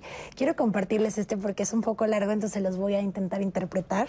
Eh, pero nos contaba en, en llamadas esta persona que eh, ella no fue parte de la infidelidad ni su pareja, sino que ella eh, presenció eh, la infidelidad de alguno de sus amigos. Y entonces ella prefirió no meterse, no involucrarse junto con su pareja, decir yo no quiero decir nada sobre el tema de la infidelidad, pero al final eh, nos cuenta que eh, su amiga se entera que le ponen el cuerno y que también ella sabía, entonces deciden cortar todo tipo de, de relación y amistad. Y pues ella dice que le duele mucho y que pues esto es algo muy común. Entonces se los pongo en la mesa. A ver, ¿qué pasa ahí, por ejemplo, si tú eres testigo de... A mí me pasó lo mismo, ¿eh? Yo tenía un- dos buen- muy buenos amigos que eran pareja y de repente tienen problemas y él me confiesa que está saliendo con otra persona y también era muy mi amiga su pareja. Entonces sí fue súper difícil porque dije, a ver, voy a traicionar la confianza de él, pero ella es mi amiga y entonces ¿qué hago? Y al final, bueno, ella se entera por otro lado que él era infiel y aparte le dice, también sabía Leti, ¿no? O sea, y pues sí, perdí la, perdí la, sí, era, era una información que no era necesaria, ¿no? Pero lo dijo y al final perdí la amistad de ella, que de verdad la quería muchísimo. ¿Qué pasa en este caso, por ejemplo, cuando nos comentan, pues que uno es testigo? ¿Qué? ¿Decimos, no decimos? ¿Qué? ¿Qué hacemos? Ay, es que qué complicado, Sí. porque de alguna manera a veces es met- meterse en una relación que quienes protagonizarán su desenlace serán quienes estén ahí in- in- inmersos. y es muy complicado. No, yo no tendría ninguna respuesta al respecto, eh, pero pienso a veces en lo que a mí me gustaría que me sucediera. ¿no? Eso es como mi, mi, mi eje de... Parámetro. Exactamente, mi parámetro Sí. para Justo para eso a mí me comentaba mi ex amiga ahora que me, me decía, si, si hubiera sido al revés, yo sí te hubiera dicho porque soy tu amiga y, y tú fallaste, ¿no? Pero también era muy complicado porque decía, y yo voy a ser la culpable. O sea, yo me sentía como que al decir esa información, yo iba a ser la culpable de que terminaran. Y luego dije, y si no terminan y termino siendo yo la que metió esas cizaña, porque luego muchas veces termina siendo hasta la culpable, ¿no? O sea, entonces sí es bien complejo. ¿Tú qué opinas? Yo creo ¿Tú que depende del, del grado que de, de amistad que tengas, ¿no? Por ejemplo, yo pienso en mis mejores amigos así muy cercanos, sí me atrevería a decirles, o sea, me sentiría como con la obligación moral, pero si es solo como un co- son conocidos, me mantendría al margen, ¿no? Para justamente cuidar esto. Pero yo esperaría de mi hermana, de mi hermano, Claro. ¿no? O sea, que sí me lo dijeran. Y, y creo que ahí tiene que ver más con el vínculo que tienes con la persona que está siendo engañada, ¿no? Claro. Y mira cómo podemos también ser infieles con los amigos. Exacto. Esto aplica también para cualquier forma vincular, ¿no? ¿Cuáles son tus acuerdos con tus amigos? Y si el acuerdo es compartir esta información sin importar lo que pase, pues ahí te voy, ¿no? Entonces te lo comparto y te lo digo. Pero si el acuerdo no expresa que tenga que ser de esa forma, a lo mejor estás siendo fiel. Y esa parte creo que sí te queda de tranquilidad a ti, ¿no? De haber sido fiel a los acuerdos. Claro, pues sí, o muchas veces no se platica porque no piensas que va a suceder. Yo en este caso le ofrecí disculpas a mi amiga, eh, pues obviamente respeté su decisión de que se tenía que alejar de mí, fue doloroso definitivamente, pero bueno, es parte de las acciones que uno decide hacer, ¿no? O sea, y al final, pues es una lástima, duele mucho, pero pues sí, sí, sí. También hay amigas que dicen expresamente, yo si me engañan no quiero saber, ¿no? Sí, Entonces, claro. pues ahí Sí, sí, tú le conoces algo a la persona con la que está, pues ya sabes cuál es su postura. Así es, muy bien. Tenemos más comentarios. Uno más que tenemos eh, que nos pide que sea anónimo. Dice, mi pareja me fue infiel con mi hermana. Regularmente, pues te desentiendes y no pasa nada, pero el tema es que vive conmigo mi hermana y la tengo que ver todo el tiempo. A él ya no lo he visto, pero ¿cómo puedo lidiar con eso? Porque la tercera en discordia es mi hermana. Hijo, pues qué difícil situación, eh, porque es un vínculo tan estrecho, tan cercano que es la hermana. Eh, pero hay sí como, como, como esta, esto que, que está tan incorporado, ¿no? La, la vivencia de la traición, de la, de la de- deshonestidad. No, no, me parece que, que de repente uno tendría que hacer como un- una parada de, de alto y empezar como a, a decir, bueno, no sé si era una traición, no, no, no tengo la respuesta. La verdad es que me parece muy complicado y muy doloroso, ¿no? Y yo ahí también, eh, mucho del trabajo que hacemos es resignificar las ideas que tenemos de la familia. Porque ya en cuanto escuchamos hermana, decimos hermana, lugar sagrado, entronizado en el punto mayor de la familia. Pero hay vínculos familiares que ni siquiera son tan sanos, ¿no? Y que a lo mejor me dice, fue infiel con mi, con mi hermana, y yo digo, como si hubiera sido con una amiga, o con una compañera, o con, con cualquier otra persona. Otra vez, cada historia es particular y habrá que revisarla desde esa arista, Claro. quitando este sesgo de cosa maravillosa que se pone en el cielo, ¿no? Sí, como que es mi hermana y no puede romperse la relación, ¿no? O sea, cuando definitivamente muchas veces también hay familia muy tóxica que es necesario alejarse de ellos. Sí, ¿no? sí, lo, lo más sano para esa persona es alejarse de la hermana, pues, porque la hermana también te fue infiel, ¿no? Claro. O sea, no solo tu pareja. Bueno, pues sí, sí, es, es, es un tema muy complejo. Bueno, pues llegamos ya casi a la parte final de este programa, nos tenemos que despedir, pero yo quisiera que cada uno de ustedes nos diera alguna conclusión para cerrar un poco este tema y bueno, un último mensaje acerca de eh, este tema, amores clandestinos. ¿Comienzo contigo? Pues estaba pensando en, en las redes y en las aplicaciones, que lo que ponen en, en otro lugar es lo que ya había sucedido anteriormente, es decir, que hay riesgos, que puede resultar mal, que te pueden ver, que, que, que puede, eh, te puedes enamorar, que te puedes desilusionar. O sea, esa, ese tipo de situaciones que ocurren probablemente en estos lugares virtuales, pues ya habían ocurrido anteriormente en la realidad y en, digamos, en las formas tradicionales en que se habían celebrado estos encuentros clandestinos. Quizá lo que estamos viendo es cómo, cómo potencian las posibilidades, la, la- la facilidad con que se pueden lograr eh, estos encuentros y la diversidad, los campos en que uno puede, digamos, experimentar, pero que eso ya estaba, ya estaba ahí y que eh, quizá el medio no resuelve el problema de origen, ¿no? O, no, no está en el medio, sino está en, en, los vínculos que uno sostiene en su día a día con las parejas que tienes, ¿no? Ok. Muchísimas gracias. Gracias. A mí me parece importante resaltar el valor del autoconocimiento y de dejar establecidos acuerdos claros, específicos. El llamado a hacer un contrato de pareja donde yo diga con claridad qué quiero, qué necesito en ámbitos tan importantes como el vínculo de pareja, la infidelidad, las cuestiones religiosas, los hijos, los encuentros íntimos, todo eso, que la pareja haga exactamente lo mismo y entonces podemos intercambiarlo y saber qué está esperando el otro y qué estoy esperando yo.